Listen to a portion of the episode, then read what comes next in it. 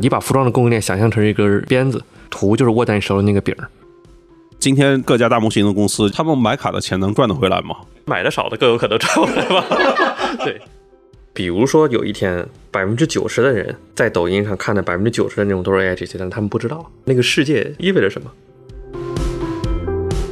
欢迎来到乱翻书，我是潘乱。今天我们的对话嘉宾是张凯夫，他是阿里国际数字商业集团副总裁，AI 业务负责人。上周，阿里国际在新加坡宣布上线首个 AI 产品 Edge，并面向全球 SaaS 及 ISV 开放测试申请。我一直好奇 AI 应用怎么落地，如何做商业化。刚好跨境电商是使用 AI 最积极的行业，于是我找凯夫聊 AI 正在怎样改变跨境电商的工作方式，AI 又如何应用于全球的数字营销。凯夫是学者出身，他主要研究领域是双边市场和平台经济学，后来又担任淘宝的行业负责人。过去这一年又在一门心思研究 AI，于是我向他请教了一些跟技术、行业和平台相关的问题，比如一个被 AIGC 内容充斥、没有真实达人的抖音和淘宝将会怎样？当前这种大模型混战，最后到底哪家公司能够活下来？Agent 真的是下一个大事情吗？OK，哎哎，卡夫，要么你先跟大家打个招呼。乱翻书的朋友们，大家好。我们今天聊 AR，但我记得我之前其实跟你请教过，譬如说移动互联网它改变什么？我记得当时你跟我说三个，第一就是直接的移动化，让阿里、腾讯这些公司可以延续到今天。然后第二点，它其实是扩大了规模嘛，就是实现了真正的互联网全民化、可视化，然后也带来了新的这个用户人群。但最重要的可能是底层技术变革带来应用的变革，就譬如说出现了像是 IOBS，然后像是短视频啊，譬如说 TT 对于 YouTube 的这种包抄，然后它出现了一些新的物种。我是说，如果从这个视角来出发的话，就今天这个 AI 技术，它会给跨境电商行业带来什么样的改变和影响呢？潘潘你好，这个咱们上次聊应该是好几年前了，应该是二一年的时候，你还在做淘宝的时候。当时是应该是在国内，咱们讨论中国的互联网行业哈。嗯，对，我觉得反正时间过得很快。我觉得其实从二一年到现在，整个互联网行业其实我认为也经历了还是挺大的变化的，对吧？就我觉得一方面有市场的变化，另一方面我觉得这两年整个出海这件事情被更多的互联网大厂提上了议程，对吧？就是出海，我觉得变成了一个。非常明确的一个趋势，已经是一个必选项，已经是个必选项。对，已经是。然后我是事事实上，今天我们俩是在新加坡聊，对吧？对。上次我们在杭州的茶馆，对我们俩对谈的场所从杭州茶馆到了新加坡的一个酒店，对吧？这其实也也在说明这个问题。然后我觉得第三点其实就是 AI，对吧？就是 AI，其实我觉得可能也可以认我们我们可以认为它是过去一两年当中的一个比较确定性的技术变革，对吧？我觉得其实目前我们看到几个比较明确的趋势啊。第一就是说，我认为 AI 首先它是一个非常确定性的生产力工具，对吧？就这一点，我相信大家都已经有非常明确的共识了。然后，那么在我们的实践当中，我们在过去几个月当中，也在阿里的自己的内部运营当中，用 AI 做了非常多的事情，用 AI 来做营销，来做内容生产，来做客户服务。然后，我觉得这当中其实有两个非常明确的观察。第一个就是说，生产力工具本身在很多时候确实是有巨大的降本提效的空间的。然后，第二点，我觉得更为有趣的可能是 AI 作为一个生产力工具，在很多时候带来的不一定是成本的下降，而是业务效果的提升。就比如说，我们在一段时间里用 AI 去做一些这种在线营销的事情，是吧？我们就发现，在任何历史的这个营销场景上，营销的个性化都是比较局限的。嗯，比如说，你可以决定给每个消费者推什么样的商品，是吧？这件事情你可以去做个性化，但是你很难保证你给他的那句话、那句文字也是针对这个人的特点去个性化定制的。嗯，因为写文字这件事儿，如果你依靠人去写，你是很难创造巨量海量的文案的。然后，那么现在我们发现，有了 AI 之后，其实就连这样的营销的 message 本身，都可以用 AI 生成，从而实现个性化。那么在这样的应用场景当中，其实 AI 最大的价值，不只是一个对人类工作流程的替代，而是一个对业务效果本身的提升，啊，这是第一个观察。然后第二个观察就是说，我们发现，其实对于很多中小商户来说，我们现在的中小商户来说，AI 其实不是一个节约劳动成本的事情，因为这些很多中小商家天生就找不到很好的雇员。对吧？比如说，他要找一个很好的设计师，这个设计师通晓很多国家的语言；比如说，他要找一个很好的这个金融合规类的这个专员，对吧？甚至是一个好的客户服务专员，很多中小商家都不容易找，因为这客户服务专员得懂多种语言，对吧？还得熟悉他的产品。所以，我们就发现，AI 很多时候做的事情，其实是帮助这些中小的商家解决人力资源的从无到有的问题，并不是一个对现有资源的替代，而是帮助他去雇得起。一个更高级别的设计师，一个更高级别的客户服务人员，对吧？可以解决中小的这个企业在关键岗位上从无到有的这么一个问题。我觉得这段时间以来对 AI 的一个观察，然后。呃，第二点就是说，我觉得 A A I 确实是有机会带来一些新的应用变革的。就如同我们前两年聊说，移动互联网让一些短视频这种模式变成了可能。那么今天，我觉得 A I 也是有可能带来这样的新物种的。但这种物种是什么？我认为还在被定义的过程当中。因为其实这几个月，我相信你也看了很多业内的案例，比如说很多中国和国外的大厂都在做 A I 的电商导购。嗯。但事实上，A I 电商导购到今天为止，我认为这个概念还没有完全被验证。然后这几个月大家都非常兴奋于，比如 Character 到 A I。或者 replica 这样的这种聊天机器人的形式，对吧？那么这些聊天机器人确实获得了一定程度的用户时间的这个成功，但它是否会成为一个现象级的产品？我认为这当中其实还是有，暂时还是一个 question mark。所以我觉得当下在新产品形态这个角度上，AI 其实是我认为是处于一个非常兴奋的、激动人心的、有很多可能性的一个时代。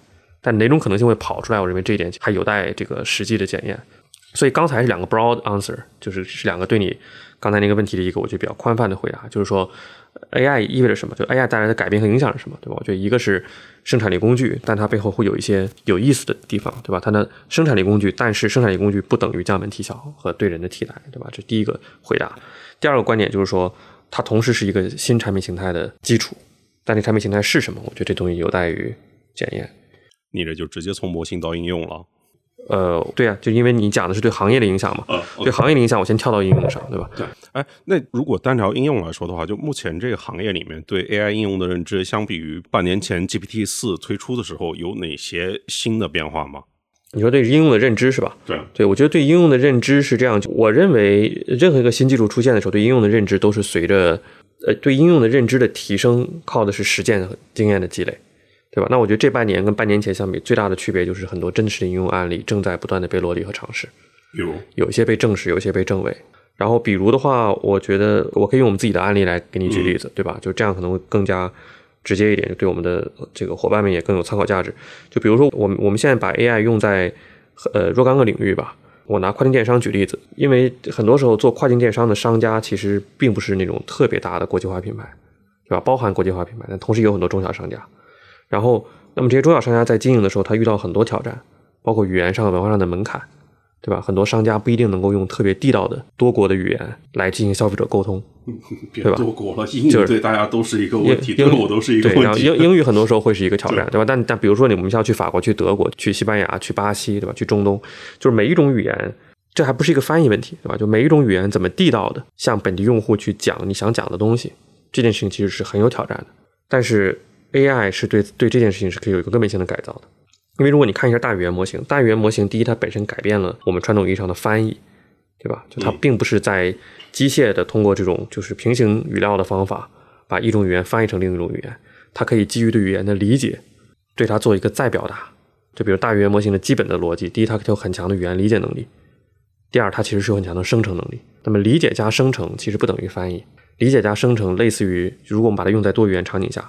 其实它更加类似于怎么把一个言之有物的商业沟通，用不同的语言在不同的文化的场景下把它表达出来。所以这件事情就是第一个我们现在实际在做的应用。其实就你可以理解为是一种内容的本地化。嗯，比如说我把同样一个插头，我在澳大利亚去卖和在美国卖，我用的表达方式是完全不一样的。就比如说欧洲一个插头会叫 charger，对吧？然后呢，比如在英式英语里面可能就叫 power plug，对吧？就是类似于这样的表达，就是大语言模型是可以非常完美的实现的。对吧？所以这是第一个应用场景啊，你可以想象，反正我们在我们的平台上的商家那块会用这样的方法帮他们做商品多语言化表达。然后还有就是，比如说刚才我们讲到的营销，就营销这件事情其实还是很有意思的。你知道，营销是现在整个中小企业做跨境经营或者是做国际化经营最大的一个挑战，因为营销成本太高了。对，就是营销成本跟获客成本现在越来越高，对吧？所以在营销这件事情上，你能把转化率提高一个点，你就可以节约巨大的成本，或者带来巨大的收益。而营销的转化率很大程度上是跟你的素材有关的，比如说我们给用户发 email 发邮件，邮件的标题怎么写，邮件的内容怎么写，其实至关重要。对于很多商户来说，对于一些大一点的快这个独立站，我一天肯定要发十万封邮件，那么十万封邮件的转化率，邮件的内容够不够个性化，有没有吸引力，对我邮件的回复率有直接的影响。但历史上我们发这种邮件只能靠人去写，对不对？那我人写，第一我不能写很多，我可能一封两封，顶多把用户分个群，我写三封不同的邮件，已经顶到天了。第二，我写的内容有时候也不见得那么好。但是现在其实用 AI 进行这样的内容营销的场景，你会发现，第一，它写的可以写得很好；第二，更重要的是，我可以做非常充分的个性化，而个性化带来的是点击率的提高和成本的节降，就类似于像这样的案例。然后包括说在图的设计上，比如说我们的一个 creative 就广告的创意图。是吧？怎么去设计？用 AI 做一些就是生成式 AI 做的这种图的设计，在很多场景下可以带来更好的转化。所以像这样的场景，也是我们今天在我们的一些平台内部实际已经落地的应用场景。还有包括一些客户服务，对吧？客户服务其实问题跟刚才说的是有点像的，因为我们做全球化经营的商家或者全球化经营的企业，我的客户来来自各个时区，来自于各个语言项，所以那么在我以前我们在以前服务这些客户的时候。其实成本蛮高的，就要不然你就得雇好几个客服三班倒，同时还得懂他自己的语言。其实这个客服体系是非常难以建立的。但是今天我们能做到的事情是什么？今天我们能做到的事情是：第一，我们可以有 chatbot，我们可以有通过大语言模型强化的 chatbot，不需要过多的配置和训练，就可以很好回答用户的不同问购买中的问题，同时可以用它用户自己的语言来回答这些问题。就像这样的应用，其实。我觉得对于这些比较缺乏资源的中小企业来说，都是能够产生蛮大的价值的。而事实上，我们在实际应用过程当中，我们也会做 A/B 测试来看这件事情对用户转化的帮助。很多场景下，对用户转化的帮助，对那个商户转化的帮助都是非常巨大的。所以回到你的问题，就是现在在应用上跟几个月前有什么样的变化？我觉得其实可能最大的变化就是，我相信我们不是唯一的，我相信行业中很多企业都在落地这样的 AI 应用。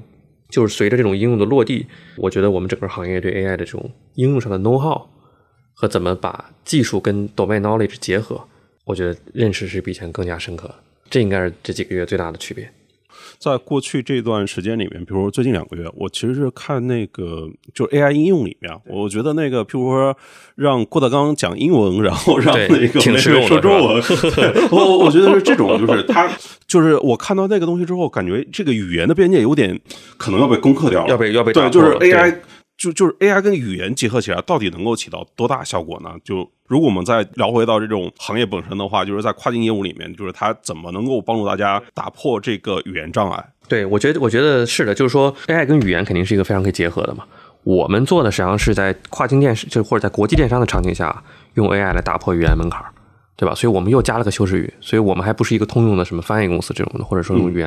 然后，但我给你举个例子啊，比如说我们今年其实我们的业务做了一件事情，就是说，你知道我们阿里的一些平台啊，呃，我们的我们的某些平台实际上在历史上同时会服务非常多国家的消费者，就比如说可能是一个商家他又卖西班牙，又卖俄罗斯，又卖美国，然后又卖中东。对吧？就会有这种情况。然后，所以我们历史上的话，我们的服务中心实际上是分布在全球各地的。然后，那么这种分散的服务网络其实成本是蛮高的，因为我们的人力在很多发达国家的服务人力是很高的。你又没有特别大的规模，对吧？你又不是一个一百人的一千人的服务中心，你又是一个几十人或者一百一百多人的服务中心。所以今年我们就做了一件事情，今年就我们用大语言模型改善了我们的翻译能力，使得我们今天可以把全球各地的服务中心本质上重新集中到菲律宾。并用讲英文的服务人员，通过高质量的实时翻译，服务全球各地的用户。这件事情在过去几个月当中，我们已经完成了这个服务中心的迁移。这件事情，你说以前能不能干？以前不太能干。为什么？因为那种当时实时翻译不够好。但是当大模型有了以后，你用大模型为基础，重新对翻译这个事情做改造，你就可以把这个翻译做的如同本语一样的体感。那么这件事情其实对我们的服务成本是有一个非常大的节降的。而且其实我可以通过这种方式覆盖更多的人，就因为以前其实你不是一个，咱咱们做个比方，就以前不是云计算，以前是每个国家我放了一个服务器，对吧？它只能服务这个国家本语的。嗯。现在我有了这个实时翻译以后，我实际上是一个是一个云计算，是个共享资源池，任何不同的语言我都用同一群人来服务，所以其实我的覆盖面儿、时间的覆盖面儿、人群的覆盖面儿都大幅提高了，成本还下降。就这就是一个小例子啊。但是其实我，但是我觉得如你所说，就当郭德纲会讲英语以后，我觉得这件事情会变得越来越可行。对吧？然后，那么 eventually 它带来的实际上是一个效率的提升。你说这就让我想起那个，其实 TikTok 它的全球运营里面，其实也是类似的运营思路，只是你们把它做到产品里面了。他们其实都是那种所谓的全球包括联动加本地化运营。譬如在中国流行手势舞、三支舞，然后就日韩下周大概率也会流行。就是譬如说美国的文化可以去辐射欧洲、辐射拉美，类似于这种。对，我觉得这这是一个非常有意思的一个，就因因为人他其实不就就是尽管分别在不同的国家、不同的国别，但最后对一些行为都是涌现出来非常高的相似性。对，我觉得我觉得这这点是非常非常有有趣的一个点，就是说，其实你看 TikTok，包括说它在各国的，就你刚才讲过这个例子很完美，对吧？就是说人心文化在很多国家是相通的，对，就大家可能会对类似的东西感兴趣，但是语言门槛是要被克服的。对，所以当你能克服语言门槛的时候，其实文化和文化之间的交流会变得更加的顺畅。对，你就看他字节跳动这家公司在做全球化的时候，一开始他选择类似于今日头条出海嘛，做那个图文的出海，包括后来做那些 Bus Video 这些所谓的中视频的出海都非常不成功，就因为它里面其实涉及到就是文字。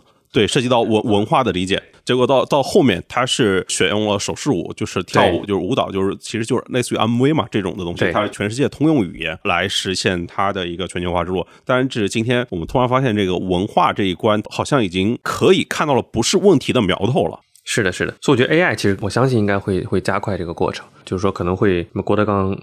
讲英语什么这种的，我觉得它会加快这个过程。这个是个挺有意思的，就是所以我觉得这件事儿可能就是跟我今天做的事儿，就是我今天做的事儿不是一个，就是我觉得绝对不是唯一的一个会受益于这个趋势的业务，对吧？但很多我觉得跟文化相关的，比如社交类的东西，对吧？比如社交类的东西，然后我觉得一些文化传播的东西可能会因此而有巨大的不一样。嗯，那所以。把这次发布的产品再做一个稍微系统性的介绍，就是你们要做电商的 AI，它到底是对哪些人有用？然后你面向的客户是谁？怎么明确他们的客群和需求？对对，我觉得就是说挺好。我觉得就这个问题，呃，某种意义上说，刚才我们已经有有了一些讨论了。就是说，我觉得呃三个点吧。第一个点就是 AI 干什么的？嗯，这 AI 干的就刚才说那些事儿。嗯，内容本地化、营销、客服的干设计，就做这些事情的。第二点就是我们的客户是谁？我们的直接客户，其实在这一次的发布当中，实际上是电商行业的 SaaS 和 ISV 的公司。因为如果刚才告诉你的，就是我们在过去几个月当中，把很多 AI 能力，尤其是刚才说这些原子的 AI 能力，其实在我们自己的业务当中已经做了应用。但是有非常多的商家是通过 SaaS 平台、通过 ERP 的平台、通过很多 ISV 提供的平台来做经营的。那么这些平台，我们今天聊下来。绝大部分的公司没有办法去养一个很大的 AI 研究团队，然后来自研这些 AI 技术，所以我们的直接客户其实是我们的伙伴。就我们这次的发布是本质上是面向于我们的伙伴的，嗯，然后我们是愿意跟我们的伙伴一起用我们的 AI 能力助力他们推出更有价值、更有吸引力的产品，SaaS 产品，从而来服务国际电商或者是跨境电商的商家，对吧？所以我们的终极用户或者说是用户的用户吧。其实还是电商里面的，直接一点说，还是电商里面的商家。然后，但是直接客户，对吧？其实是我们的生态伙伴。就这个是我们这一次发布的核心的定位。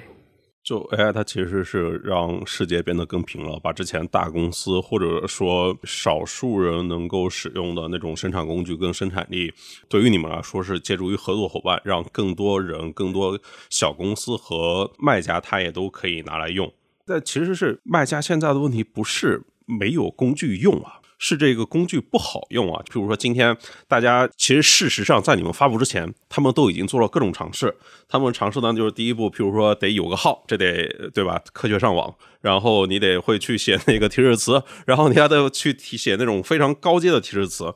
我就觉得这些对于普通卖家他的要求是不是有点高？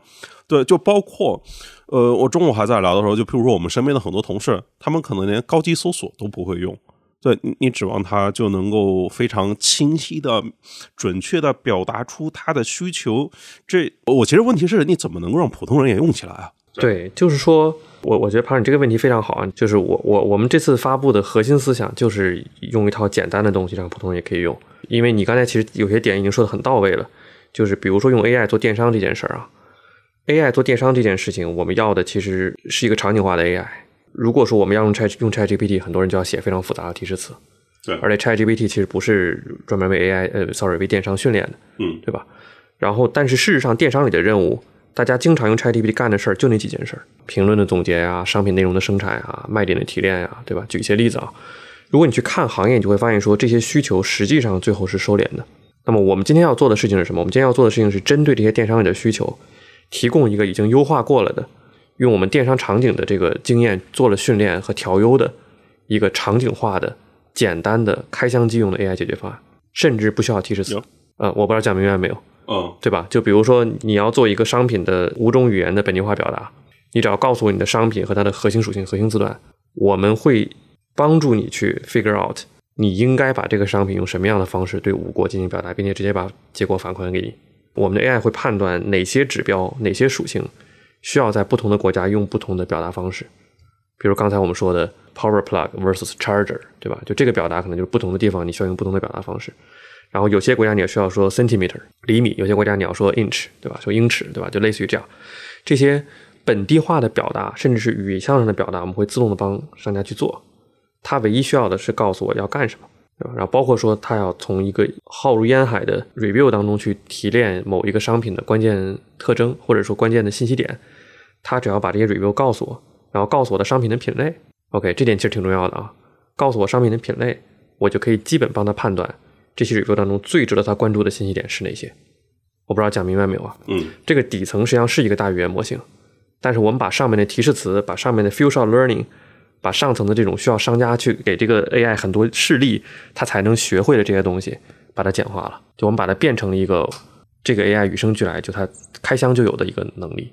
但这个背后实际上是我们对这个 AI 的调教，对吧？这个背后是我们根据我们的 domain knowledge，我们的领域知识，对这个 AI 进行了一些调教。所以其实是这么一个逻辑。然后当然，同时也解决了你刚才说的一些其他的问题，比如说科学上网。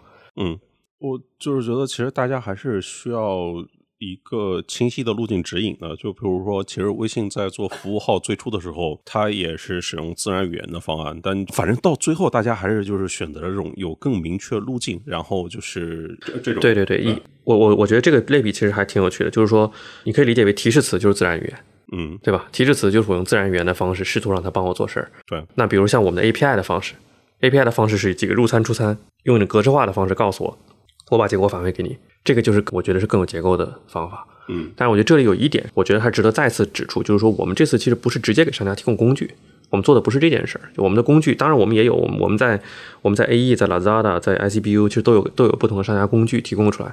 但我们这次核心的是说，我们希望把一些原子能力给到我们的 SaaS 和 I C V 的伙伴，和大家一起去服务我们的商家。这个实际上是我们这次的核心的目标。因为事实上就是我们有，我们其实中国很多时候最懂跨境卖家的一群人，其实是我们的 ISV 和 SaaS 的合作伙伴。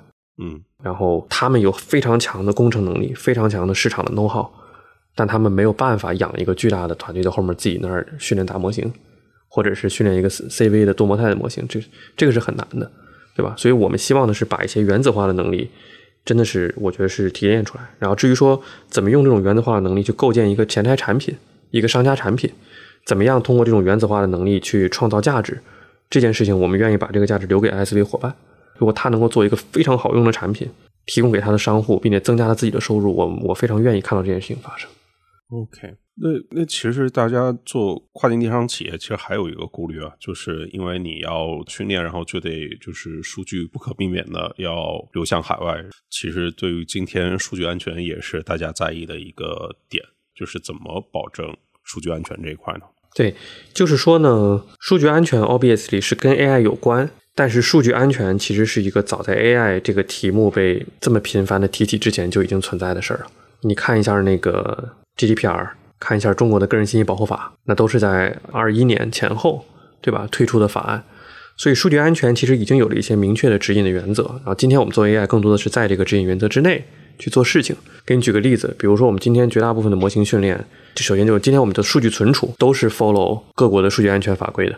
就比如说我的业务在哪儿，我的个人信息就要在哪儿，对吧？就类似于这样。然后，那我们今天的模型训练的基本原则是跟我的数据所谓的 collocate，就是说我把模型跟数据放在同一个地儿，就是数在哪儿，模型就在哪儿训，不用个人信息训练模型。在训练模型过程当中，不去违背任何的数据安全原则。就简单回答就是这样的。对，就就说这个事情其实就说白了，它不是个 AI 的事儿，它是一个在 AI 时代之前就需要去遵守的东西。然后今天我们就继续遵守，就其实就这么一个基本原则。就比如说今天的阿里集团，就是感觉 to B 其实是让钉钉来做，to C 可能是让夸克来做。就是我自己的感受啊，是可能是集团压住这两个做 to B to C，那就譬如说你们做这个产品，在整个阿里体系里面，它又是处在一个什么样的位置呢？因为就是感觉聊下来，就是是面向中国小 B 商家做跨境电商生意的一个工具啊。首先不是中国小 B 商家，就是说我觉得是所有的跨境商家，因为我们有很多的商家不来自于中国。嗯对，因为今天我们没有花特别多的时间讨论我们的电商业务，嗯但事实上你看，比如说我们的 Lazada，Lazada 上绝大部分的商家是来自于东南亚国家的，就是印尼啊、马来啊、泰国呀、菲律宾啊这些国家的。就我们的商家其实不都是中国商家，就我觉得这一点我先澄清一下。嗯然后我觉得其实到所谓阿里集团，阿里集团是这样，就阿里集团现在我觉得 AI 应该是很多业务都是一个重点的方向。对。然后但是大家基本的做法是在不同的场景下用 AI 嘛，对吧？你刚才提到了，比如说夸克，那它肯定是一个更多的是一个 to C 的 AI 的一种交互的改造。然后钉钉呢，它是 to B 的一种办公协同的场景下做的生产力工具，对吧？然后我们因为是做这个国际电商的，所以我们的 AI 更多是在国际电商的场景下去找应用。对，所以大家其实是在各自的场景下找应用。然后你说那之间的关系是什么呢？关系我觉得就是说我们会有技术上的交流啊，然后我们会有一些这个经验上的分享啊，类似于这样的。那在国际电商、在跨境电商这个领域里面，就是这产品它核心的目标是什么呢？我觉得最核心的目标还是创造客户价值，就是客户价值意味着很多东西，比如说在我们的平台上，客户价值可能就意味着商家的经营成本的下降，让更多的商家可以参与到 global selling 当中来，它可以意味着更大的转化，甚至是成交的提升。道理是这个道理啊，但到目前为止，就其实是 AI 应用的商业化到今天其实是都没跑出来嘛。对我说，就是因为它普遍这种价格也贵，然后它其实是提供的价值就是用户可感知，就是真实可用，就跟刚才普通人那个门槛一样，它那个价值感不够啊。就是说，我觉得是这样。我觉得第一呢，我觉得几个月前我们可以说 AI 的商业化应用都还没跑出来，今天我认为已经逐步逐步的有一些 case 慢慢跑出来了啊。然后你刚才其实准确的讲了这个东西能跑出来的两个重要条件，第一是得创造价值，第二是别太贵，对吧？成本咱得足够低。然后那么这两点其实是我们在做电商应用上我们核心本质上也是核心关注的两个点。一开始的时候，其实我跟你讲了一下我们的一些案例嘛，比如说提高转化，比如说降低客服的人力成本，比如说增加本地化内容的地道程度。从而提高转化，啊，就是这些实际上是价值，这些本质上是我们其实非常在意每一个场景是能有实际的价值的。那反过来说，成本，成本实际上是我们整个在做 AI 这件事情当中最大的一个心得，就是说，首先我们的模型不追求一味的大，因为我相信你知道，越大的模型成本越高，嗯，然后模型不追求一味的大。第二，我们我们在功能上不追求一味的通用，就比如说很多时候，其实你要做一个这种很大的模型，你的目标是让它能回答一切的问题，对吧？上知天文，下知地理。我们不需要，我们其实本质上想让这个模型把电商领域的事儿搞明白，就可以满足我们的要求了，对吧？也因此我们的安全性会提高，对吧？因为我在限制这件事情的应用场景，所以这件事情本质上也是在降低，你可以认为也是降低成本。然后第三就是说，我们也非常激进的在投入模型本身的底层 serving 和 inference 的优化，对吧？就是在推理的基建上，怎么样去优化它的性能，降低成本，这件事情也很重要。所以最终我们希望做到的就是让用户的每一次调用。我们的调用成本是低于它创造的商业价值的，这个事才有可能跑通，对吧？所以这一点其实是非常关键的一个考量。就我给你举个例子啊，就比如说客服，对吧？客服场景大家都觉得用大语言模型能够改善客服的体验，但你知道客服最大的问题是什么？最大的问题是跟客户唠嗑这事儿，嗯，每唠一句嗑，创造的商业价值是有限的，但我每调用一次，我要付出那个成本。对，所以比如说我值不值得用一个参数量非常大的千亿甚至几千亿的机器人跟客户做重复性的唠嗑，这件事情我认为是不 obvious 的，就它有可能不是一个商业上可以持续的事情。但是如果说你是一个更加可控的场景化的小一点的模型，然后你用大模型解决了理解问题，你的回复可以是一些预先生成的回复，对吧？就这里有很多办法降低成本，那么这件事可能就会变成一个商业上 make sense 的事儿。所以其实是一个收一个成本的一个 trade off。其实前一段时间我看那个半年前陈奇每天都在发那个蘑菇街那个都在发那个 AI 女模特换装的这个东西，嗯都在发类似于这种的东西，就是它对于女装的这种设计啊、包装啊，或者说你刚才提到营销那些事情，它的确会有非常大的变化。但我问题我想紧接着问一下，因为商品它的生产、流通、营销，然后到最后配送、售后这些环节里面，比如说它的生产、它的售后，这些都是硬的成本，它不会变。但如果是是，譬如说它在这个素材这部分的成本上下降了，那会在什么其他地方涨回来吗？我说它总的成本它会下降吗？我总成本它是其实社会总成本不会下降的，到最后大家一定会在这营销费用上去把它给补回来啊。好好，这是个很好玩的例子啊，这我就可以多说两句，就是说说白了就是服装的成本结构好多项。对吧？有生产，有流通，有有人力，然后有营销，有销售，有图，对吧？对。AI 搞半天就搞图，对吧？能不能对它的成本结构有根本性的变化，对吧？这个理解应该还是对的啊。这个我觉得就回到我们三年前的对话啊，就当年我在淘宝的时候，咱俩聊那会儿国内的服饰这个行业，你会发现服装这个行业特别有意思。服装这个行业图是什么？图是不是仅是商品呈现的一个方法呢？其实不是的。在服装行业，图是牵动整个供应链开始运动、开始摇摆的那个核心那个原点，对吧？你把服装的供应链想象成一根鞭子，图就是握在你手里那个柄儿。解释一下啊，就是我觉得我们可以回到，比如说很多国内国外最成功的快时尚商家是怎么玩的。当年其实咱俩在聊国内电商的时候，我给你举过一些例子。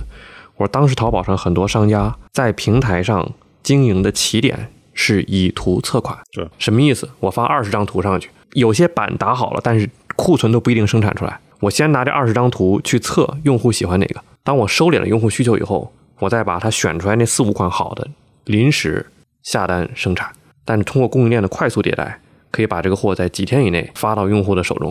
然后用户拿到以后，他会根据这些品的实际的第二轮销售的情况再做翻单，对吧？所以第一轮是用图让大家投票，第二轮是用实际销售结果再做翻单。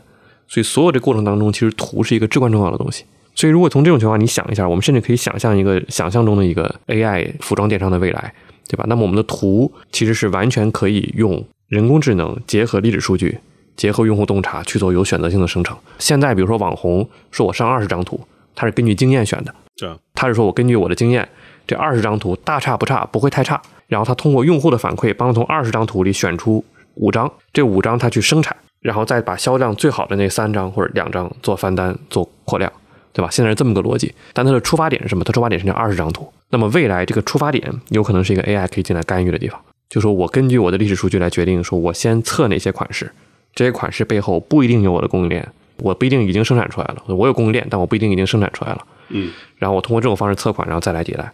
所以其实从这个角度上，我其实想说的是什么？我想说的是图对于服装电商来说，绝对不是一个商品呈现那么简单。它其实是一个对用户需求的捕捉，然后对这个趋势的这个把握，以及对商品定义的这么一个过程。所以，一旦 AI 能够干预到图这件事儿，其实对服装电商的影响其实还是蛮大的。这也是一个对未来的畅想式的回答。但上一轮这个时尚电商是不是主要是其实是 KOL 的社媒投放？对，exactly，就是说，它从发现的形式上来说是 KOS 的社媒投放。对，当 KOS 社媒投放的时候，它投哪些设计、哪些款，这事儿很有学问。对，然后当然也有涉及到那些 KOL 面对语言、失去、审美各种的问题，对对对。当然，当然，当然，当然涉及到所有这些东西。但他那些款的选择，其实是他靠的是人的功力。他现在本质，现现在实际的玩法啊，这东西咱们实际的玩法，你们实际玩法它背后有一个巨大的图库，这个图库是从各个地方弄过来，然后设计师画呀什么之类的搞出来的。然后他根据经验说，OK，这二十张可能有点希望，我的供应链也能 cover。我把它选出来，然后去去投。对，这就是我的问题啊！我觉得你还没有特别好的回答回答完。好好好好，就是你有想想，就是这个成本，它从 KOL 就是不需要为 KOL 付出特别高昂的成本了。然后你自己 AI 就是自己在家就可以搞定。我的问题其实就是，当如果真的就是很多人都这样干之后，那种改变是不是又变成了就是对于前端流量的获取呢？呃，如果大家都这么干的话，卷肯定会卷一点的。就是 eventually，就是所有的工具都是这样的嘛。就是说，你大家都用之后，有些优竞争优势就就是先行者会有优势，对吧？但大家都用以后，优势就没那么明显，对吧？但是第三句话是什么？大家都用以后，你要不用，你的劣势就很明显，对吧？就是，所以这么一个逻辑。那如果图这么重要的话，就是因为这刚好是 A I G C，就是在今天能够发挥巨大作用的一个，就是被广泛验证的领域嘛。那么由此展开，A I G C 它会怎么更广泛的去影响供应链，去重塑这个流程呢？就是我觉得这个实际上是一个很关键的问题，就是说，因为 A I G C 今天的落脚点还是内容，对对吧？看起来是最表面那层皮，对吧？就是我们的前面的文字啊，前面的展示啊，前面前面的图，但事实上在很多电商场景下，前面那层皮跟后面的供应链是紧紧粘在一起的。就是我们可以拿女装举例子。比如说，对于一个女装供应链来说，其实今天最有生命力的一种商业模式实际上是基于前面用图以图测款的那种柔性供应链模式，对吧？比如说很多商家会通过很多张图先在社媒上做投放，来收集用户的反馈，对吧？二十张图我可能测完了有三张图是有潜力的，三张图再做小规小规模生产，然后一张图卖爆了，它就是我的爆款，对吧？所以当我们 AI GC 能力如果存在的话，AI 能力我认为最强大、最有想象力的应用是，我把那二十张图赌对的概率可以提高。对吧？那么如果我二十张图里面之前赌对三张，我现在赌对九张，三张图里以前出一个爆款，现在九张图出三个爆款，其实对商家的回报率就会大幅提高。所以其实图和内容可以成为供应链的缘起，它最终能产生的价值，如果是以成功率为衡量的话，其实是远远大于前面的一个简单的更漂亮的图带来的转化的提升的。这可能是一个完整的一个 exchange 啊。哎，三年前我跟你聊，在淘宝里面在兴起的，它其实是特色商家、创意的人格化商家跟红人。这听起来今天都是 AI 可以发挥巨大作用的领域吧？你这么说还真的是这么回事你知道现在有一类那个有有一类商家已经从 AI 中获得巨大的收益了啊？嗯，哪些？做定制，来样定制，展开讲讲。就是说，就因为其实很多，嗯，你知道，就是像 T 恤啊、杯子呀。嗯，就是很有很大的一个行业，实际上是说我用一个白坯，然后根据你的需求给你做定制嘛，对，包括做 logo 设计啊，做这些东西。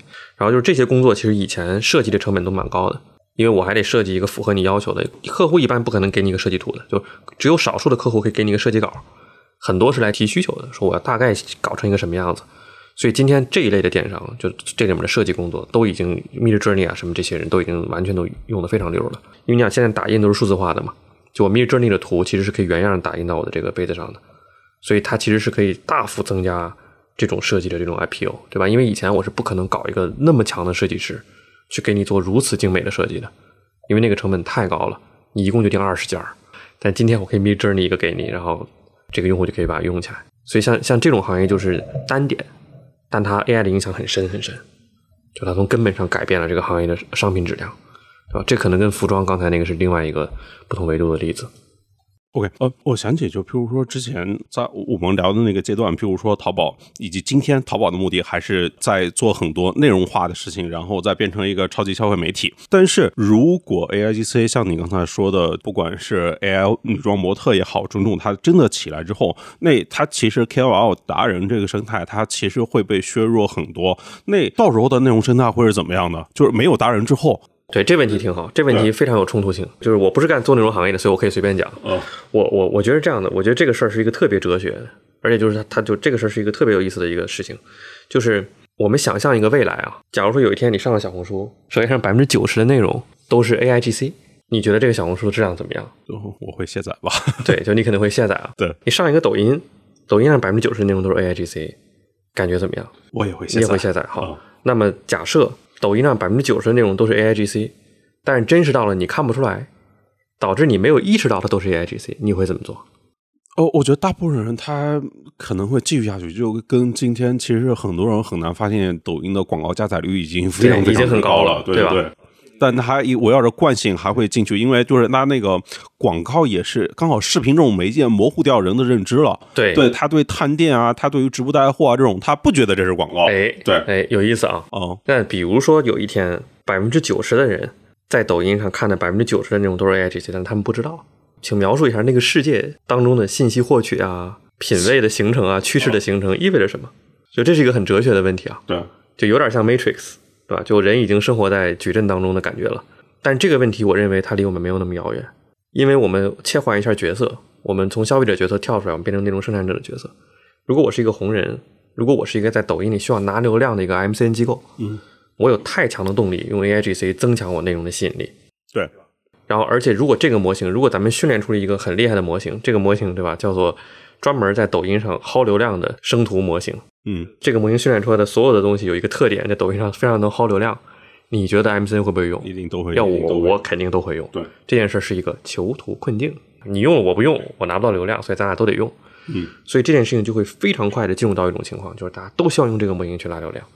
这时候，作为抖音理性的做法，对吧？它有两种可能。第一种，我我认为最大的理性的做法是，它一定就要做一个检测模型，再去把这种内容拿掉，从而进入一种模型的攻防。它如果没有做这个检测模型，或者说如果他不在意这件事情，如果他只看一些简单的短期数字，比如说点击这些，那么也有可能他就会默许，甚至会说它的防防线会垮掉，对吧？从而让这种内容充斥着它的整个的平台。但是这件事情对于用户来说，用户如果能够意识到用户会离开，如果用户意识不到，用户会进入一种就是继续使用的状态。所以我觉得就是这件事情，就对内容生态，就我们只要想，我们想象一下这种可能性，你会意识到，对内容生态在接下来三年以内，我认为会带来非常大的挑战。而这种挑战实际上是我认为是改变了内容生态的一个根本，就是本来内容生态是一个把人的创造力释放出来，然后通过流量去奖赏和激励人的创造力，对吧？最后带来用户的认可，从而吸取更多的流量，从而激励进一步激励创作者这样的一个双面市场。但一旦这当中有了一个去能够 game 这个系统的 AI 生成的模型，整个游戏的规则其实就会变得非常非常不一样，对吧？所以这件事儿我觉得是一个非常值得去。关注的一件事情，我自己的这个观点是这样的，就是说，因为我们做平台这么多年嘛，嗯，就我认为这件事情你是不可能，就是人的主观意愿是不可能让这件事情不发生的。就只要这里有明确的商业利益和经济利益，每一个个体一定有动力做这件事儿，所以就会带来两个问题：一个是平台视角的攻防，一个是用户视角的识别，一个是政策视角的监管，就会带来这三件事情。那么，我认为对于平台、对于政策和用户。三者都一定有动力，让这个平台保持一定的真实性，对吧？我们想看的还是人的内容，对对对，对吧？你生成的内容可以可以，我觉得反正是有些别的场景可以用，但是以文处理，我们希望人的内容的占比是足够高的。然后，但是这件事情跟我们的内容生产者的动机不一定是一致的，所以到时候我觉得就会出现一个用户的选择、平台的算法的攻防，然后以及政策的这个出台的一个一个共振吧。所以这个事情，我觉得未来三年之内特别有趣的一件事情。这是抖音这样的内容平台，那我们进而，譬如说像是淘宝，譬如说像是你们这样的电商平台呢？就是之前大家说人货场，就是后来发现不对，因为还有内容，人货场内容，就是今天大家的竞争核心都变成了制造时间黑洞，都要做成超级 APP，都要做成呃让用户把他所有信息和商品，就是所有的全链路吧，就是所有的消费都要集中在这个平台里面。那么同样的呀。那那以后电商平台竞争的核心点是看什么呢？就那有可能今天竞争的核心是错的呀。对对，好问题，好问题。就是说，就假如说我们对内容平台有了刚才的一个对对对悲观展望，对吧？电商有什么 difference 啊？本质上问这个事儿，呃，我觉得是这样的哈。我觉得电商还是有点区别。为什么？因为电商毕竟还有实物履约那个环节。就我们可以想象一个电商平台，这个电商平台是里面内容很多是 AI 生成的，对吧？然后这 AI 生成的模特图啊，然后是这这些东西。然后但是。只要这个电商平台最终用户实际买到那个商品之后，发现它的描述是相符的，就它跟我前面感受到那个商品没有太大的区别。只要因为前面这些内容的改善带来了用户更好的消费体验，我认为这事儿咱还说得过去。就我作为一个电商平台来说，我可能还不会那么的跟这些 A I G C 过意不去。就因为我电商平台的最终衡量是用户购买体验的这种好坏，跟内容还有点区别。然后只要我的 A I G C 能够鼓励我的商户提供更好的商品。只要能够给用户带来更好的决策体验和更好的购物体验，我觉得相对而言，电商平台对 AIGC 的容忍度可能还会高一点，对吧？但这个是只是从这个事情的商业逻辑上说的，就我也不能代表任何的电商平台，对吧？但是就这意思啊，就是说从商业逻辑上说，它可以对这个东西有一定的容忍度。但是内容平台我消费的就是内容本身，所以当我的内容本身的生成变成一个虚幻的东西。其实我觉得对内容平台的存在有一种哲学上的动摇，对吧？就这俩还是稍微有点不太一样，对吧？但但电商平台确实有一个问题，就是说是不是 AI 这些能够带来更好的消费体验，不一定，对吧？对。就比如说我可能有一堆商家的质量很差，但我用 AIGC 把图做的天花乱坠，最后你买了，发现你上面不是那么回事儿，对吧？那如果出现类似于这样的现象，电商平台肯定还是要进来干预的啊，要不然影响用户体验。其实关于 AI 这一块，我。现在关注相比去年这会儿其实少了一些，嗯，就是去年这会儿是那个 OpenAI ChatGPT 对刚刚冒出来的时候，对对对，就是因为我感觉到它到今天还没有更多的能够让普通人呃用起来的产品，感觉到它的可靠性、可用性非常存疑啊。但你看它到最后能使用的都还是在这种就譬如说聊天场景，然后在那种就是创意生成场景，就是在那些不需要标准答案的场景。嗯，这个这个点有意思，嗯。对，就是，然后我其实听到一个非常好的观点，就是清华一个院长他提到的，他说，其实这一轮人工智能革命跟前面的相比较，一个比较大的不同点就是它缺乏理论发现，就是在比如说工业革命。然后之前可能有力学各种啊，对，哪怕是信息革命，它前面也会有像是信息论、控制论，然后计算机科学的发展，当然也是要好长好长时间的发展。然后再后来就是它从譬如说计算机延伸到其他行业，它才变成一种可能。但是在今天，好像在 AI 这个领域里面，就是它还没有什么最底层的那种就是理论发现，就是说我要这个原则可以往下去无尽的去推，不然的话，就是今天你让 GPT，就是包括使用你们的产品，我让它换一个，他立马会给我换一个的呀。就他不知道哪个才是真正的标准答案，或者说他可以一本正经的胡说八道。他对他不懂的事情，他也会不断的进行阐述，然后他自己其实并没有什么反思的能力。对对，我我觉得这这这这几个问题其实都是非常值得去讨论讨论，对吧？我觉得第一个是应用场景嘛，嗯，就是说，因为今天大家都说，OK，ChatGPT 很快做到了一亿用户，对吧？看起来很多，但是这一亿当中可能有很多是。长线用户，但感觉就是它的那个流量也在跌啊。对，一个载体，然后会有流量跌的，就是什么时候能变成一个有有有价值的应用，对吧？这第一第二个问题，我觉得是你刚才说的一本正经的胡说八道，对吧？然后第三个问题是理论基础问题嘛，对吧？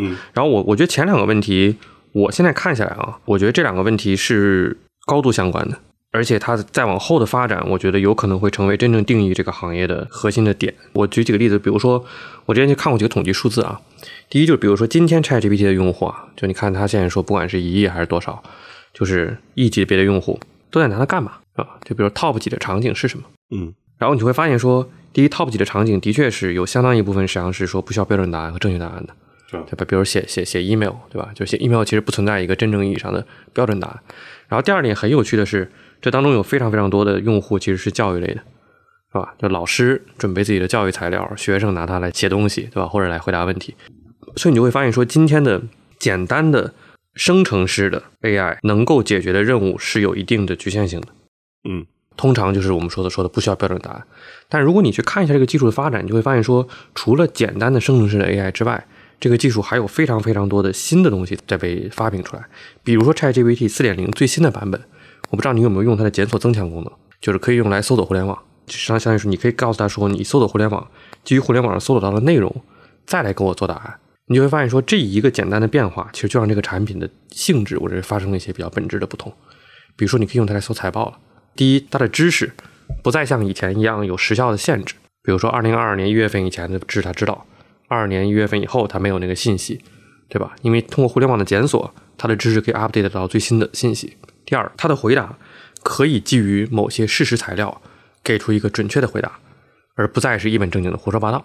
所以这一个变化其实就给它带来了很多新的 use case，就比如刚才我举的例子，比如财报分析，比如说新闻的解读，对吧？比如说对某些有时效性的网页的客观信息的陈述，甚至包括用它来读论文，对吧？来读最新的论文，这些新的应用都随着检索增强这一件事儿而被创造了出来，对吧？所以我觉得这个技术真正的破圈儿。就是真正让更多的人使用，并且产生一些实际上的这种，就是所谓的非说就是对答案的正确性也有要求的场景。嗯，我觉得需要等这些技术再往前发展。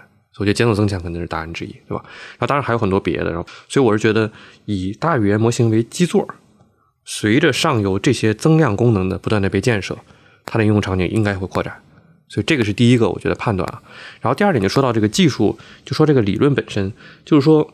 我觉得，如果我们回到第一次、第二次工业革命啊，我可能有几个这种历史故事啊，可以跟乱文书的朋友们分享分享。第一个就是说，其实我们看每一次工业革命，它的技术的创新跟它的工程上和取到应用的突破之间，都还是有个几十年的距离的。就比如说我们说电力，我们说蒸汽机，对吧？其实都是说先有这个理论，然后过了几十年的时间，有了这个工程上的这个技术。然后第二点呢，是当我这个技术上有了以后呢，据它产生真正的生产力变革，就是经济效益。有时候又有个二三十年的时间，对吧？就这两点其实比较有趣的。那么为什么会在理论和技术之间产生 gap？这个很简单，是因为工程上需要时间去搞明白它的这个发展。那么为什么在技术和它的这个商业价值之间还有也有一个 gap 呢？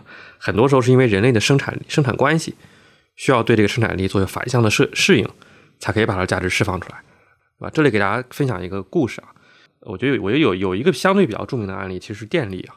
就你知道，电力其实在美国的工厂里面就生产，就这个制造业啊，其实在一九零零年前后就已经被普遍应用了。就在之前，工工厂靠的都是什么蒸汽机啊这些东西，然后后面就开始把电力慢慢的运用进去。然后，但是有一个非常有意思的事情是，美国在战后啊，呃，二战以后，当时很多经济学家发现了一个 puzzle，这个 puzzle 是什么？是说你要去看美国的生产率数字，你会发现电力的应用并没有带来生产率的提高。生产率的意思就是说我每投入一个单位的人力，每投入一个单位的资本，能产生多少 GDP，对吧？这个东西叫生产率。然后你会发现说电力的应用已经在一二十年代的时候非常的所谓的渗透率很高了。但生产率没有变化，生产率是电力的应用已经更很高之后，又过了一个有个十年左右的这个 lag，就有十年左右的这个延迟，然后才见到生产率开始提高。那答案，那问题是为什么？对吧？就是按理说我电都新技术都用起来了，为什么生产率没有变化？然后后来呢，这个这个经济史学家啊就去研究这件事情，然后就发现这里有一个很有意思的事情，就是说早年的时候，其实电力的应用并没有对生产制造业的这个工作流程产生根本性的改变。再更悲观一点说，是怎么回事呢？就是在电力应用之前，当时的工厂的核心架构是什么？实际上是由蒸汽机驱动的，对吧？蒸汽机的特点是什么？蒸汽机的特点是它的力量的那个传动必须要通过一根主轴来进行，对吧？就是我按一台蒸汽机，我这块有一个很长的这个传动的主轴，然后那么我这根主轴就会把我的这个动力从蒸汽机的这个锅炉房传递出来。那么我想用这个主轴来驱动我的设备。怎么办？我就需要把我的设备平行的排在这个主轴的两边，然后用皮带和齿轮的方式把它们带动起来。对，我不知道我这么描述完，眼前有没有这个体感啊？所以那个时候的工厂都是一个锅炉房，一根主轴，一堆皮带，两排机器，都是这样的。所以当那个时候的工厂主先开始换设备的时候，说我要把我的蒸汽机换成电气电力机了，第一个直觉是怎么做？是我把我的蒸汽机换成一个电动机，能源效率高，干净，对吧？就不需要烧煤了，但是我的主轴是没有替换的，我是用换一个电动机来驱动我的主轴，带动我的皮带，然后带动我的生产设备。但请问这是不是最有效的利用电力技术的方法？或者说我做了这件事儿，生产率有没有根本性的提高？答案是只做这件事儿，生产率是没有根本性的提高的，因为你的生产流程跟以前是没有任何区别的。当这件事情往后发展的时候，很多工业家就意识到说，电力技术真正的机会。在于，当我用了电动机之后，我其实不需要那根主轴了，我可以把电线拉出来，把我的生产设备按照重新改变一个逻辑再组合，按照我生产的逻辑，按照我效率的逻辑来组合，我的机器可以放在任何地方，我只要把电线拉过去就好了。这件事情其实就带来了美国后来新一代的这个生产流程的改造，甚至跟后面流水线的大发展都有很大很大的关系。所以到那个时候，电力技术对生产力的带动才在经济统计数字中被看出来。所以这个是第二个，我觉得从以往工业革命能观察到的故事，对吧？然后我觉得这件事如果卖不到今天的 AI，我觉得其实是类似的，就是说，第一，你看神经网络的基本原理，就我怎么用一个神经网络的架构来做函数拟合，这件事情实际上在六十年代、七十年代就已经开始讨论了，八十年代的时候就已经蛮成熟的了。但是真正产生在生产力上有巨大突破的神经网络，其实是我认为是一零年以后的事儿，对吧？甚至是这几这两年的事儿。Transformer 那个之后吗？呃，我我认为就是 Transformer 之前深度学习已经有一些突破了，对吧？但是，但肯定是一个蛮最近的事儿，对吧？但你看神经网络的理论，它其实已经已经有几十年的历史了，所以这个是第一个阶段，对吧？就是从技术到工程上的价值。那我认为从工程上的这个成功到生产力上的充分释放，可能还需要经历一个过程。它是我们的生产流程、我们的生产关系需要围绕这个技术去做再组织，才能把它的价值充分释放出来。所以我觉得可能这这一波的变革也是一个三段论，就也是有三个阶段。今天我们可能是处于第二个阶段的开始，对吧？然后逐渐要向第三个阶段走的过程。所以这是一个蛮令人兴奋的时代，我觉得。哎，就比如我们刚才聊这个 AI，就它发展会经历很长时间的波折嘛。但我想起就是在之前，比如说元宇宙，比如说 Web 三区块链，就是它特别火的时候。当年他们最火的时候，可能也不亚于今天啊。对，但但他们很很快都，呃，也不能说成绩吧，但就是 AI，你又说它会经历过长时间的波折和反复，就是你怎么看这就三波热点中间这个关系啊？呃，就这问题其实还是蛮重要的，是吧？这问题其实往咱往后再问一下，就是说 AI 有没有可能也像那俩 那俩难兄难弟一样？毕竟咱在新加坡吧，这个 Web 三之都，就是好像很多人也溢出了呀。对，去年开过一朵昙花，对吧？然后今年会不会再开一朵昙花，对吧？就这样，就是 AI 会不会也成为一个昙花一现的东西啊？我其实我我其实关心的问题就是，今天各家大模型的公司就是号称搞那么多，他们买卡的钱能赚得回来吗？多久能赚得回来？这个我觉得不一定。对。啊，就是说今天的创业公司可能会遇到各种困难，对吧？但这技术我觉得还是有生命力的。对，嗯，其实是这样，第一就是说 AI 当下啊，此时此刻存不存在泡沫？嗯，这东西肯定存在，巨大泡沫，对吧？这巨大，咱咱这玩意儿大家都都有共识。就那么多模型，这市场根本不可能需要那么多模型，对吧？你说这百模大战有多少公司能把买卡的钱赚回来？那答案肯定是不多。哎，那那不多是哪几个？不用举名字，就是哪些有可能赚回来？我觉得买的少的更有可能赚回来吧。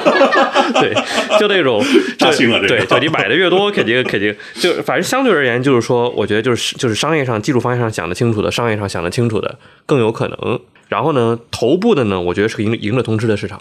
对，那我觉得就是买的少的以及买的最多的那几家，对，就把其他都熬死。对对对，就有可能最后是买的少的和买的最多的可以，对吧？或者说是买的最多的里面团队最有技术能力的，对对吧？嗯其他的可能就有一堆就回不来了哈，这是第一。然后第二就是说，但我我是觉得为什么这次的这个这波 AI 如此之热啊？嗯我我是觉得啊，就行业里的这些老鸟们看到一个技术的时候，其实他是有直觉的。对，就有些直觉是看着就是一个谈，就他一眼看着就是昙花，对吧？就很多人会被昙花买单，但是有些技术其实你看上去就是你你心中就会有一些 skeptical。我觉得当时 Web Three 其实也一样，就你看 Web Three 当年出来的时候，其实很多行业里非我们也花了一些时间去研究 Web Three，嗯，对吧？我们我们也有过这种创新式的小实验室啊，然后去做 Web Three 研究。但我认为作为一个比如说做了很多年互联网的人，他看到之后他会说这东西未来可能有点意义，他的直觉不一定会让他当下做特别大的投入。但是我觉得 AI 这一波为什么这么多企业都已经 claim all in 了呢？我是觉得其实还是有很多做了很多年互联网的人，他有一个直觉，他看到这就知道这东西一定不是一个泡沫。从长期来说，这个是我对当下情况的 assessment。我觉得你看现在你说像你头提到这个头部几家互联网公司都说 all in AI，那我还是认为这几这些公司的操盘手，他对一个技术的商业价值，他有一个非常敏锐的直觉，他知道这东西从长期来讲一定不是泡沫。但他这么做之后，短期内反正再加上创业公司，加上资本，再加上所有人不样一烘托，行业里会产生一些泡沫。但我是觉得 AI 这波这一次确实不一样啊，就 this time is different。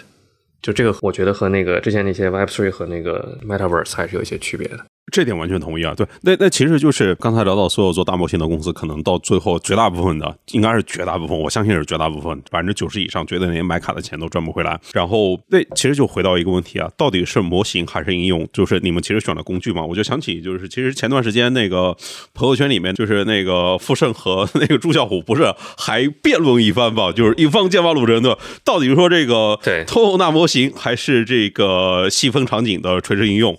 这玩意儿呢，我觉得这东西可能比较难有一个长期一直以来的正确答案，它阶段性的。嗯我觉得当下呢，肯定是这两个能做的牛逼，就是如果能做的很好，都有价值。当下啊，但这话不是和稀泥，就是说，你说 OpenAI 绝对是通用大模型，对吧？Anthropic 绝对通用大模型。我觉得如果能做到那个程度，它只要有足够的技术领先性，它一定是一个非常厉害的商业模式。但通用大模型，我觉得是做咱们做个类比，它相当于是你用百分之二十的概率去搏一个百分之两千的回报，垂直应用可能你是用百分之八十的概率去搏一个百分之一百一百二十的回报。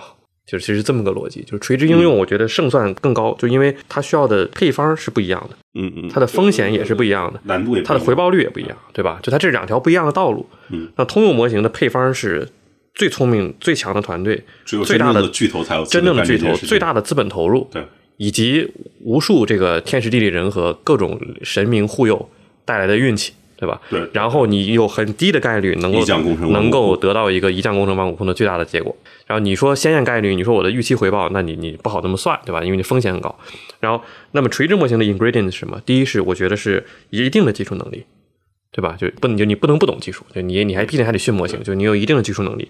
第二是我觉得是比较深的行业 know how，就是你在你这个行业里其实是有足够深的 know how 的。然后第三，我觉得是把这个整个体系串联起来的这种商业商业设计，对吧？然后它带来的是什么？带来的是我觉得是相对没有那么高的回报，就是不像 OpenAI 一样那么高的回报，但和比较低的风险。所以这两条路线在短期内我觉得是不一样的。所以我们今天这个发布，我选择的肯定是第二条路线。嗯哼，但是在第二条路线里，不意味着我没有技术积累，就我仍然会有我独特的技术积累。我基于电商领域内做的很多很多模型训练的 tricks，对吧？然后我怎么样把这些业务信号都融到 foundation model 里面，对吧？就这里面其实有很多很多这个东西 is not trivial，但是 we are not OpenAI，对吧？我们绝对不是 OpenAI 那样似的去博那个最大的那个那个通用模型，对吧？所以我觉得这个是当下。然后这里有一个未来的问题，未来的问题就是说，你说十年以后还有没有差异化模型的机会？十年以后会不会说 OpenAI 的模型就已经强到了可以解决所有问题，对吧？这事儿我认为有可能，但它至少今天、今年后、明年，我觉得一段时间内还没有完全的发生。今天垂直领域还是有机会的，这也是为什么那么多的创业公司还在做垂直领域的事儿。但是 down the road 有没有一天 AGI 真的出现？我觉得这种可能性也不为零。呃，如果那一天出现，我觉得做应用的公司就变成了围绕着 OpenAI 的生态做应用了。啊，那时候 OpenAI 能拿到的东西就更多了。但那个时候我们怎么去理解？反垄断的问题，怎么去理解一家公司的收益和社会价值的问题？我觉得就有很多更复杂的问题要涌现出来了。那肯定就是聊 agent，就大家都觉得这是不是真的下一个嘛？就因为包括 OpenAI 他们公司人也认为这是下一个。对，我觉得 agent 绝对是值得我们接下来关注的一个方向啊。啊，这个我可以讲一讲啊。就就就我觉得 agent 这个事儿可能有三个东西我我可以分享，因为最近想这事想的非常多。我觉得第一个就是说我先讲一个例子，然后我再讲一个问题。然后最后我再讲一个展望，好吧？嗯，这个例子是什么呢？就是我们现在业务当中怎么用 agent。我给你一个好玩的例子，我认为比较好玩的例子啊，就你知道做跨境电商的时候，很多商家有一个痛点，这个痛点叫信用卡公司的 chargeback，就是什么意思呢？就是说，我不知道你在国外用信用卡，你会不会有这个习惯啊？很多外国用户会有，就是说，比如说我一个我一个消费者，我的信用卡的过程当中，我在账单上发现了一笔支付，或者我在系统发现一笔支付，我怀疑那个商家可能对我有欺诈，比如我在网上买东西，我付了钱了。但那货一直没到。有些时候，国外的用户有一个习惯，就他会直接给信用卡公司打电话，说我怀疑我这笔支付可能是有问题的，请你不要付他，把这个钱付给他。这是所谓的 chargeback，对吧？当他收到这种，这时候信用卡公司在收到这种呃用户的反馈的时候，他有时候就会跟商家去发一封邮件，说你这笔支付被质疑了，请你如果你有 evidence，你有你有证据可以提供给我，向我证明这笔支付的合理性，否则的话，这个钱就不给你了。对吧？就大概是这么一个流程啊。然后反正我们懂金融的听众，这个大家不要过于纠结我这个细节。但大概是这么个流程。然后，但这时候很多的问题是什么？我们的很多中小商家在收到这封电邮的时候，他不一定能够做到及时回复，他有时候也不一定有那个专业度，说能够把该有的证据和信息都把它放进去，然后做一个很好的回复。所以很多时候这个钱他就拿不到。我不知道讲明白没有？嗯。然后我们现在就做一个类，然后我们现在在这个场景下做了一个小 agent。帮商家自动处理这样的问题，那么这个 agent 包含哪几个环节呢？第一，他得读那个邮件，对吧？就他得能看得懂那个邮件，就是你邮件里写的什么内容。第二，他得根据这个邮件的需求，从各个系统当中去调用调用接口，把证据收集起来。第三，他需要根据这些证据去给信用卡平台做一个回复，对吧？写一封邮件回复出去。所以这个实际上是一个，我觉得是一个比较典型的一个 agent 的一个场景，对吧？但是在这种场景之下，其实它可以获得非常非常高的胜诉率。然后帮助商家去节约成本，所以就像类似于像这样的场景，我觉得其实本质上讲也是在体现了 agent 这个框架的威力，就它具有了内容理解能力，具有了内容生成能力，还可以调用业务接口去完成一些业务动作。所以我自己是认为 agent 的未来一定是有很大的机会的。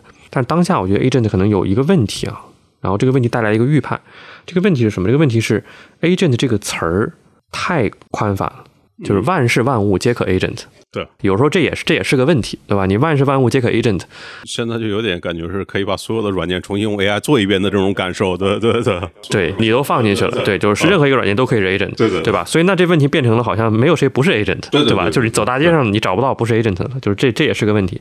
然后那么宽泛之下可能带来的一个点或者说一个预判是什么？就是说我们就会发现说 agent 的价值想想释放，它非常需要场景，嗯，就比如说你手里有多少 API 可以供它调用，这件事情至关重要。就如果说我是一个创业公司，我没有任何一个，就是我没有 API 的 access，就我调不了实际业务的 API，或者说我没有足够的专业度，我能够去到外面去，在公寓里找到足够的有价值的 API，我就很难做一个有价值的 agent。就是 agent 的卡点有时候不一定是那个大模型，嗯，而是大模型背后你能调用的实际的功能。就这个，我觉得是一个重要假设。那么在这种情况下，我觉得 agent 的未来就有两条道路可能会产生。第一种可能性。是 agent 属于垂直领域的存量生意，这这个这个存量玩家，就是某些垂直领域已经做得很好的，它可以用大模型改变交互形态，但它因为攒了历史上一堆有用的接口，它可以 build 最有价值的 agent，对吧？这是第一种可能，就是这个机会属于垂直领域的公司。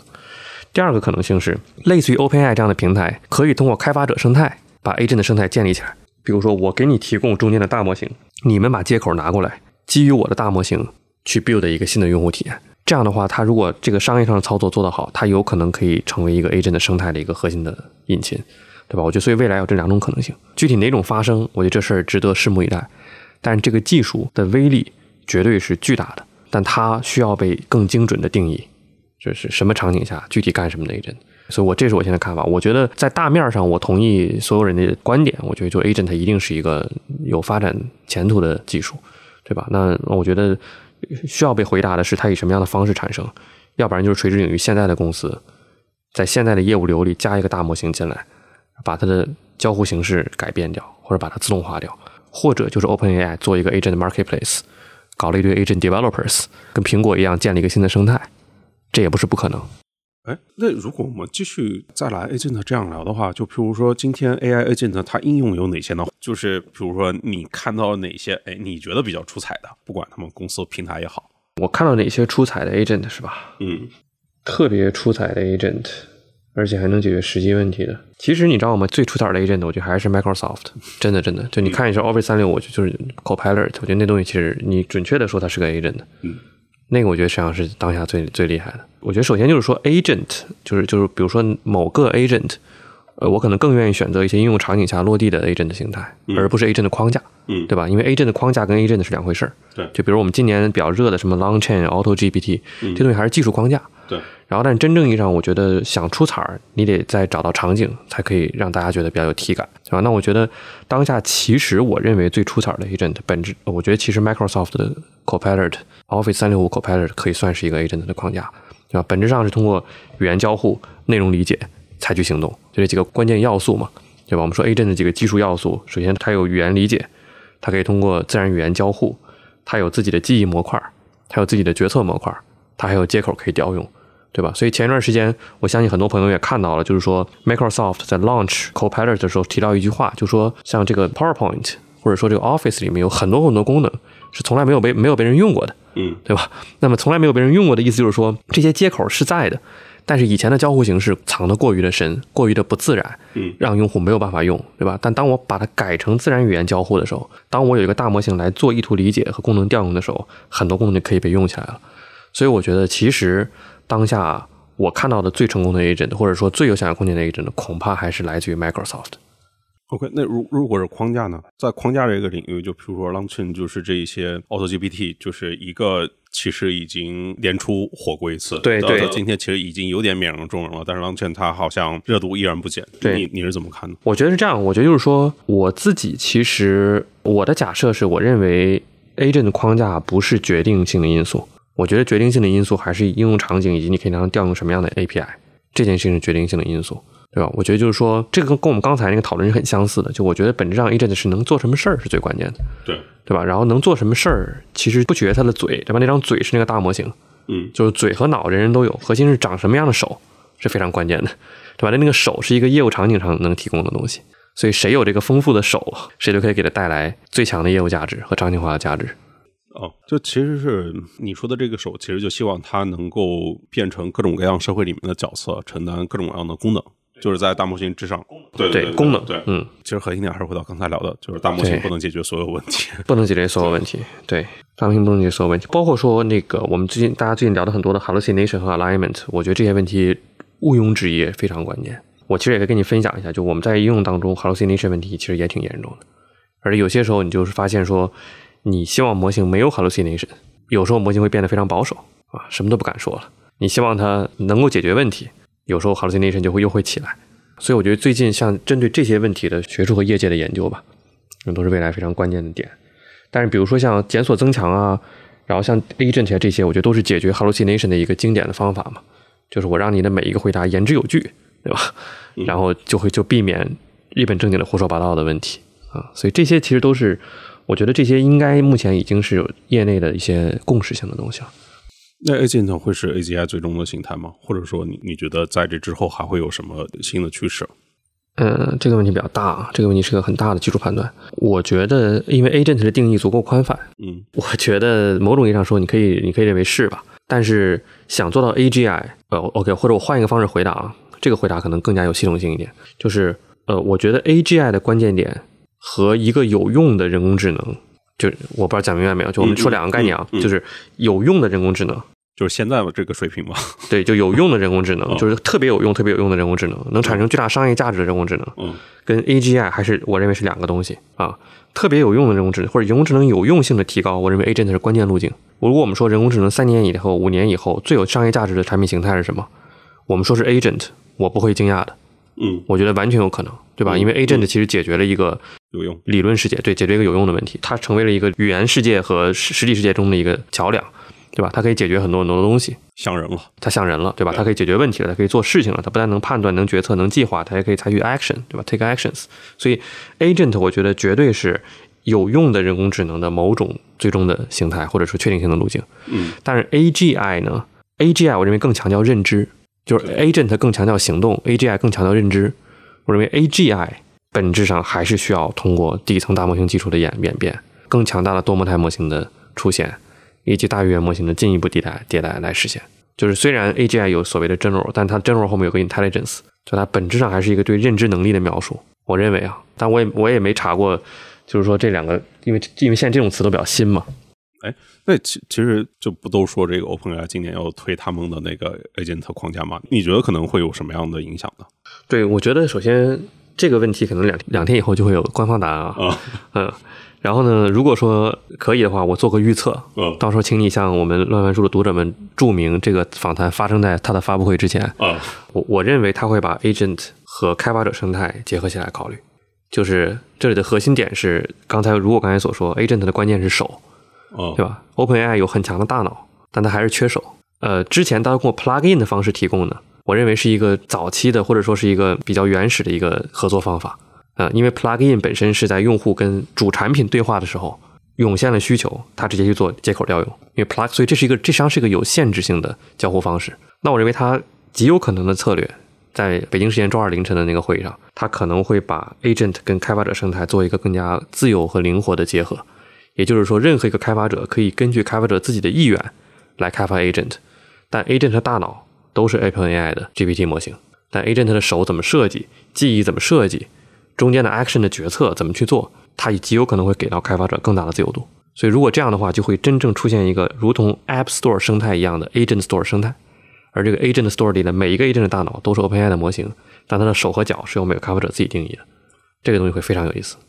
我自己觉得大概率也是这条路，就是因为如果我们看一看，就是人，就譬如说萨提亚，他人到一定位置之后，都会想一个自己的历史定位，对吧？就是坊间传言嘛，就是他真正想要做的是让 OpenAI 将微，就他把 OpenAI 视作微软的 To C 部门，就因为他将 To B 真正的做了起来，然后所以他对他去收会员这些其实是不是很满意的？就真正就应该干死谷歌，就还是要让它尽可能的被更多人用起来，就是成为更多 To C 应用的那个底层。对，这才是对于真正支持他烧那么多钱的微软，他真正想对于他来说是最牛逼的一个没有达到过的成就。哦，对，所以我觉得刚才我们俩在这儿，就是在那个会议前啊，对吧？就我我也可以向观众们保证，今天还没有发生那个我们是俩会议前聊的。我觉得这是如果这件事如果说做成啊，我觉得确实是一个新的 to C 的形态，而且它是个 to C 生态，对吧？对对它不单是个 to C 产品，它是 to C 产品加上 to C 生态，这个事情就会变得很有意思了。OK，那那问一个开放性命题，就比如说在 AI 领域，就是有哪些是让你就觉得特别兴奋，但是又特别挑战性的呢？以及你可能觉得它可能会显著的影响就是 AI 代理的能力。嗯，我可以说两点啊。我觉得第一点是个性化，就是今天其实，在大模型的个性化领域，就我们知道行业内有一些伙伴在做这方面的研究，但是这在我觉得在业界肯定没有被提上一个特别显著的议程，每天去探讨。但事实上，如果我们想一下整个互联网应用最大的机会，其实是在于个性化，就怎么把大模型的一些基础能力跟个性化技术做结合，这件事情其实可能是挺有想象力的。然后第二点，我觉得其实就是所谓的持续学习吧。因为今天其实你想 pre-train，什么叫 pre-train？pre-train 就是说我的学习和我的应用是划在两个阶段的，对，我是先学，然后我再跟用户发生交互啊，再产生应用。但我觉得一个在对于这种预训练模型和持续学习的这种结合，可能是个非常有机会的方向。而事实上，今天在我们的应用当中，你也能看到说，这种 pre-trained model 和很多其他的小模型经常被耦合起来提供服务，经常会有一个小模型和一个大模型一起。对吧？甚至很多多模态的解决方案都是在大语言模型上加上一个多模态模块，或者是加上一个行为决策模块，然后加上一个 reward model，对吧？就其实有很多很多的模型到 eventually 它是一个大的 pre-trained model 和上面的某一个稍微小一点的来解决多模态问题、解决决策问题、解决 reward 的问题的一个小的模型。所以像这样的体系，完全可以随着任务的不断的反馈，去不断的学习和自我迭代的。Even if pretrain 的部分迭代速度可能没有那么快，对吧？但它上面的那其他的模块是可以迭代速度很快的。而它一旦有了迭代，又可以反过来去训练底层的那个 pretrain 那个模型。所以我觉得，就是模型在实际场景中的这个自我改进吧，或者自我学习，是第二个我觉得很有意思的方向。呃，那我们今天就到这边，好好，挺好，挺好，拜拜。OK，今天就先聊到这边，大家可以订阅、点赞、评论、分享。如果还有什么想听我说的，欢迎在评论区互动留言。我们下期见，